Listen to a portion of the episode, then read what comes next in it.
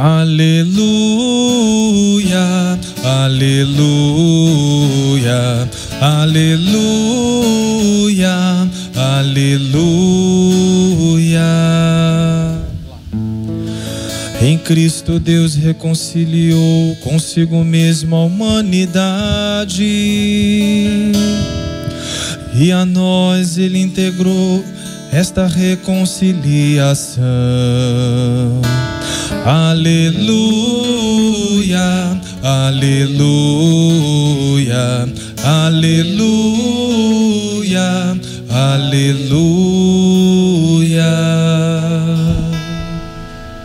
O Senhor esteja convosco. Ele está no meio de nós. Proclamação do Evangelho de Jesus Cristo, segundo Marcos. Glória a vós, Senhor. Naquele tempo, Jesus subiu o monte, chamou o que eles quis e foram até eles. Então Jesus designou doze para que ficasse com ele e para enviá-los a pregar, com autoridade para expulsar os demônios.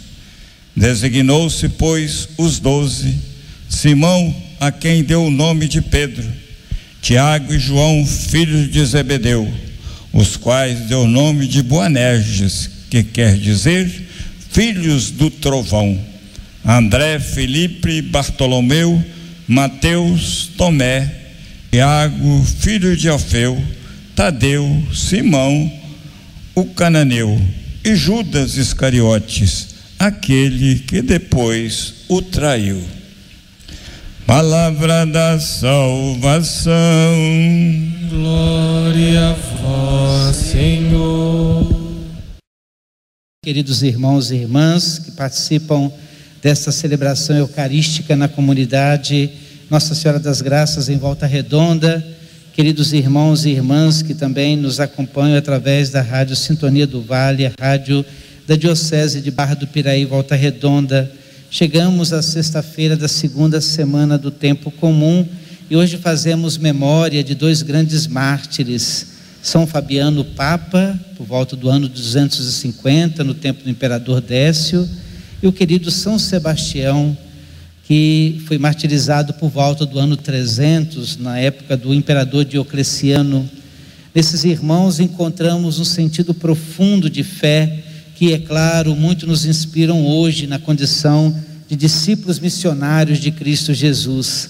Estamos vivendo o ano vocacional, terceiro ano vocacional no Brasil, com o grande compromisso de perceber a vocação como graça e missão.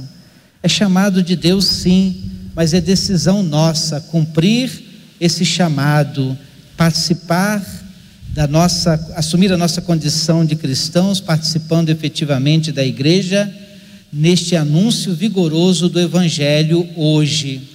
Nós sabemos que este Evangelho, ele alimenta a nossa vida, aquece o nosso coração e também nos fortalece no caminho missionário, pés a caminho, é o compromisso também desse ano vocacional.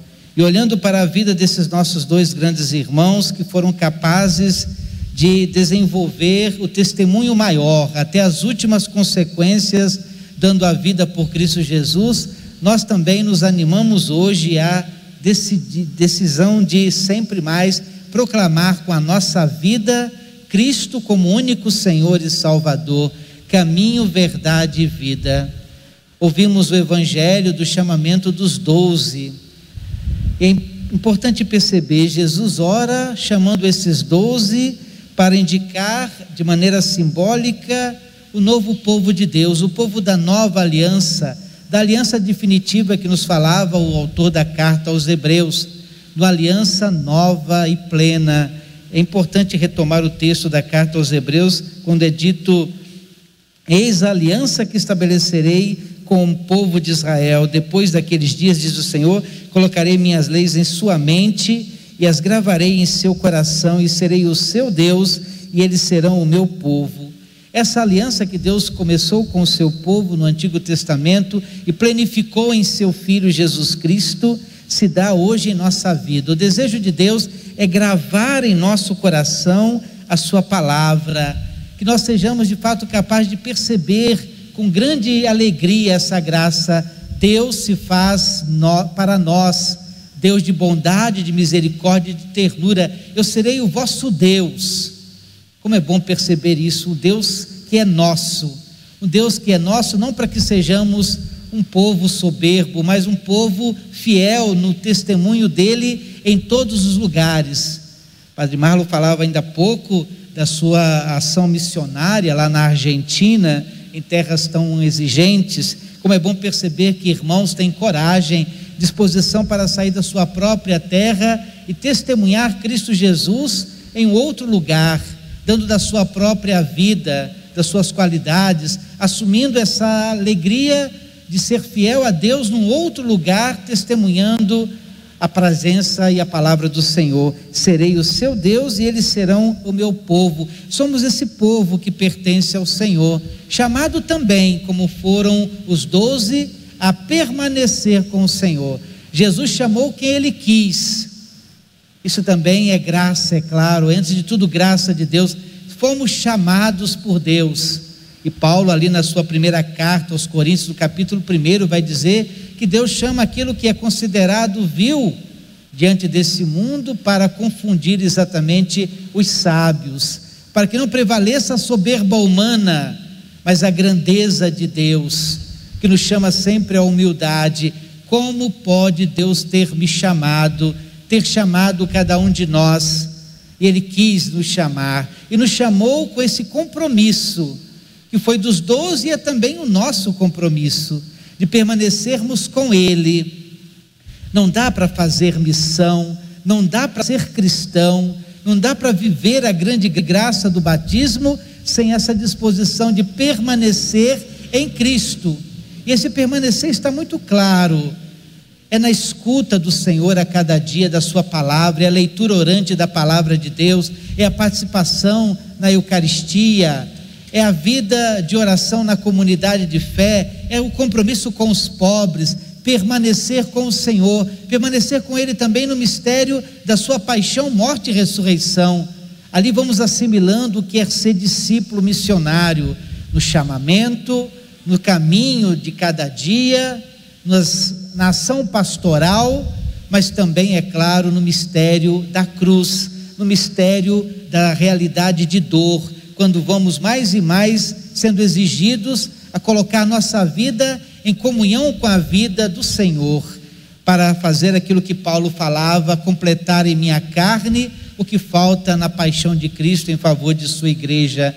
Como igreja de Cristo Jesus, nós também realizamos esse processo contínuo, permanente, de adesão ao Senhor, permanecendo com Ele, sendo enviados em missão com o grande compromisso de vencermos o mal a partir de nós, das estruturas onde nós estamos, dentro da própria igreja, é necessário vencer o mal e é preciso a cada dia se confrontar com esse Senhor para não perder o rumo, não perder o norte, não perder a direção, como Iscariotes perdeu, como Judas perdeu a direção.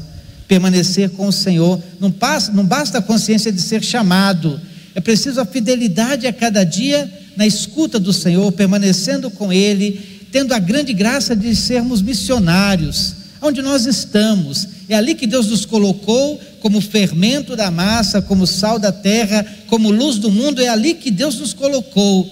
E um dia Ele vai nos cobrar certamente do que fizemos com os talentos que Ele nos ofereceu, como atualizamos a Sua presença através das nossas obras como fomos glorificando a Deus e permitindo que muitos glorificassem a Deus pelo nosso compromisso de produzir boas obras a partir de uma fé sempre mais consciente e ativa. Peçamos que pela intercessão de São Fabiano e São Sebastião, também cada um de nós seja fiel ao Cristo Jesus. Tenhamos esse espírito de fortaleza, como dizia a oração inicial, a oração coleta, o espírito de fortaleza que animou São Sebastião e também animou São Fabiano, seja esse mesmo Espírito que nos leva hoje a obedecer mais a Deus do que aos homens. Louvado seja nosso Senhor Jesus Cristo. sempre seja louvada.